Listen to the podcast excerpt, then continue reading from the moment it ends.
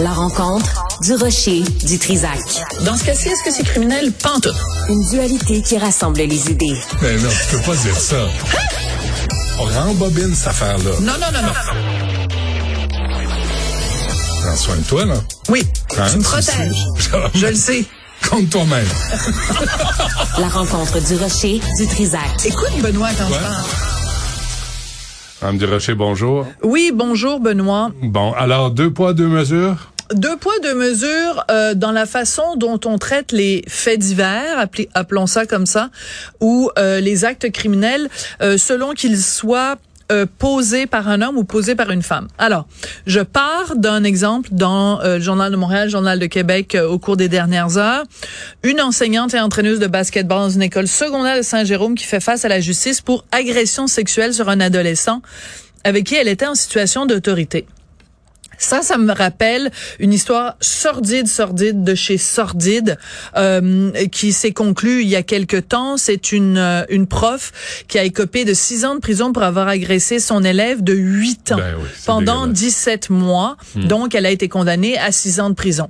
Alors, si je te dis, Benoît, dans une école à Saint-Jérôme, il y a un prof, euh, quelqu'un qui fait partie du corps enseignant qui a agressé un élève, tu vas me dire, ben oui, le, premier réflexe qu'on a, c'est de dire c'est un gars. Quand c'est une femme qui pose un geste criminel, je dis pas que la société trouve ça moins grave, mais on, on recule tous de deux pieds en disant, ben voyons, ça se peut pas. Et il faut se questionner là-dessus. Par exemple, autre euh, dans un autre domaine qui est pas celui des agressions sexuelles, qui est des meurtres, des meurtres d'enfants. Euh, quand un Guy Turcotte tue ses propres enfants, évidemment, tout le monde est scandalisé et dégoûté et personne ne lui trouve la moindre circonstance atténuante. Quand c'est une mère qui tue ses propres enfants, on en a eu plusieurs exemples quand même au Québec au cours des dernières années, là, notre première réaction comme société, c'est de dire, ben, était déprimée, il doit y avoir quelque chose qui motive ça. Il doit y avoir quelque chose qui, peut-être pas l'excuse, mais en tout cas l'explique. Alors, je dis pas que il n'y a pas majoritairement, dans les cas d'agression sexuelle, des hommes qui agressent. Je nie pas cette réalité, c'est une réalité statistique. Mais pour avoir parlé à différentes personnes qui travaillent dans le domaine des agressions sexuelles, je peux te le dire, euh, quand tu es agressé par une femme, ton, ton, ta douleur n'est pas moindre. Ton traumatisme, ton, ton désarroi, ton, ton, ta vie est, est, est détruite exactement de la même façon que quand c'est un homme. Donc, il faut changer nos lunettes puis arrêter de, de s'étonner. Et je pense que, si tu peux, tu peux intervenir quand tu veux, hein. Ah, merci, t'es gentil. Non, c'est juste qu'il y a tellement de critères dans ce que tu dis là, et il y a Ouais. tellement de nuances à apporter. D'abord, tu sais, quand tu parles d'adolescent, on parle de quel âge là? Euh, D'abord, le rapport physique là, entre l'agresseur et la victime. Une- un, un homme envers une adolescente, le rapport physique est clair.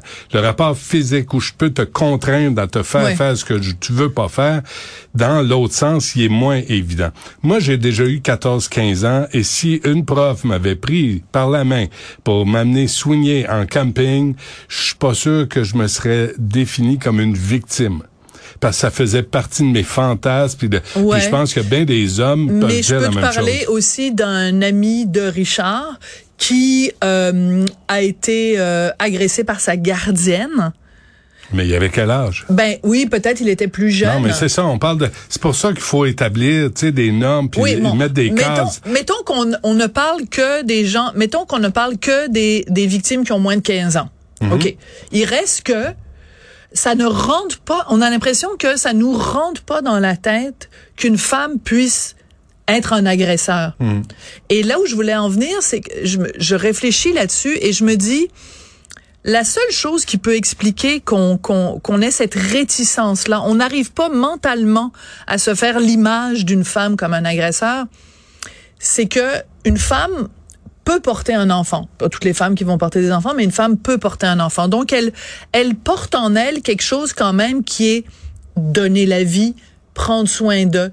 Et on a de la difficulté, et c'est normal, à associer un, un être humain qui peut donner la vie à quelqu'un qui peut donner la mort, par exemple. On a de la difficulté à associer quelqu'un qui peut être euh, euh, bienveillant avec quelqu'un qui va agresser un enfant. C'est comme vertu, dans notre tête. La, vertu n'existe pas. La vertu n'est pas le monopole. Les, les, femmes n'ont pas le monopole de la vertu mm. et les hommes n'ont pas le monopole de la méchanceté, de l'horreur et de la. Mais c'est juste parce que c'est il y, en a quand même pas mal de ces mm. histoires-là. Mm-hmm. Euh, peut-être pas nécessairement des meurtres d'enfants, mais des, des, des, des gens des femmes qui Mais le ratio est plus élevé chez, chez les hommes. Oui, mais c'est pas... est plus oui, chez les hommes. Oui, mais c'est parce que on, on, est une société où on s'intéresse aux minorités. Ben oui, ben c'est une minorité de cas où ce sont les femmes qui sont des agresseurs. Hmm. On va pas dire bon, on va mettre ça en, tout le en dessous du tapis, on n'en parlera jamais. Et le problème aussi, c'est que quand tu parles avec des gens qui travaillent dans ce, euh, ce domaine-là, ben les gens te disent, on a beau donner les chiffres, on a beau dire, il y a tel pourcentage de femmes qui sont des agresseurs sexuels, parce qu'il y a ce tabou-là, on n'en parle pas. Et ça veut dire aussi qu'on ne fait pas de la prévention et ça veut dire aussi qu'on ne prend pas soin autant qu'on le mmh. devrait des femmes qui sont des agresseurs parce qu'il y a ce tabou, parce que la société ne veut pas voir ça. la société, ça ne tente pas de savoir que ces femmes-là sont des agresseurs. Mais elles ne deviennent pas agresseurs euh, spontanément non ben, plus. Ben, un homme non plus? non. Peut-être pas. Non, mais, ben, tu vois, tu fais du relativisme. absolument. Un petit peu. Il y a du relativisme à faire aussi, parce qu'on n'est pas élevé de la même manière, on n'a pas les mêmes réflexes, on n'a pas le même rapport à la violence. Le, le rapport des femmes à la violence, c'est pas le même que celui des hommes. Je suis entièrement d'accord. Le rapport au sport violent des femmes et des hommes, pas du tout le, même. Fait qu'on a, il y a tellement de cases à remplir. Je comprends ce que tu veux dire, ce que tu veux faire, mais c'est, je comprends aussi que tu, c'est pas pardonnable d'avoir une mère qui qui noie ses enfants. Mais quand tu vois un père puis un autre puis un autre, on va s'occuper d'abord de, tu sais, de, des événements qui sont plus plus nombreux. Mais moi, je dis qu'il faut s'occuper des deux. Et dans le cas des agressions sexuelles, euh, je te donne un, euh, un autre exemple. Euh, dans le domaine, dans le domaine sportif, il y a eu beaucoup de cas de, de évidemment, d'entraîneurs ou de coachs, etc., qui étaient des agresseurs auprès des femmes.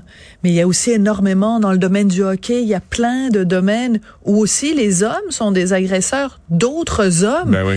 Et ça, c'est plate à dire, mais la société en général éprouve pas la même empathie envers ah, je sais les hommes victimes. Je, ben, je, sais pas. Je sais pas, euh, je sais pas d'où ça vient ça, mais non, non. Moi, je pense qu'un agresseur, c'est un agresseur, que ce soit envers un gars, une fille, un, un enfant, même un chien. Tu sais, on regarde les gens qui agressent des André animaux. André Boisclair, là. On les haït aussi. André Boisclair, il a fait des victimes masculines. Oui. Est-ce que ça a fait autant de, ça a eu autant d'impact dans la société. Est-ce que c'est parce que ça s'est déroulé pendant le confinement?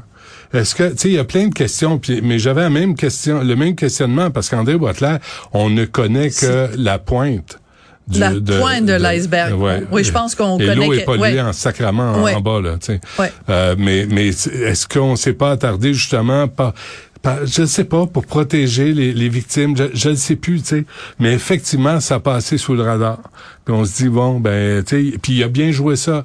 Pas de pas de commentaires, pas rien s'en est mêlé. Ses collègues, il y a des collègues en politique là, qui l'ont vu aller. Il n'y en a pas un qui a pris la parole. Mm. Tu sais, c'est un, un cas, ça. Mais en tout cas, je fais, je soulève un certain nombre de questions. Puis je partais de, simplement de cet exemple-là là, de, dans, dans, notre journal de ce matin, mmh. euh, de cette enseignante. Donc pour l'instant, elle est accusée. On va voir euh, le procès, etc. et toute la suite des choses, évidemment. Puis elle bénéficie bien sûr, comme toujours, de la présomption d'innocence. Sauf que là, on est rendu quand même à l'étape suivante, c'est qu'il y a eu en effet une enquête policière et des accusations qui sont qui sont déposées.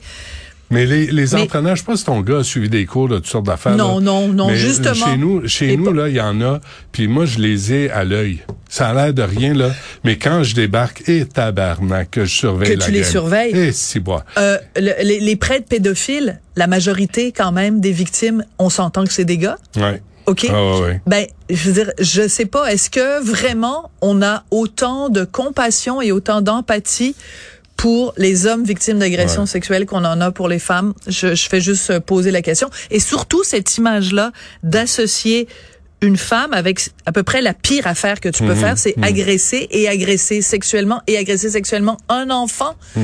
C'est comme une image mentale qu'on se refuse euh, de faire. Mhm. Et, euh, et je pense qu'il faut, je fais juste dire, il faut réfléchir à ça. Pourquoi on Ouais. perçoit pas les choses de la même façon quand c'est une enseignante ou quand c'est un enseignant?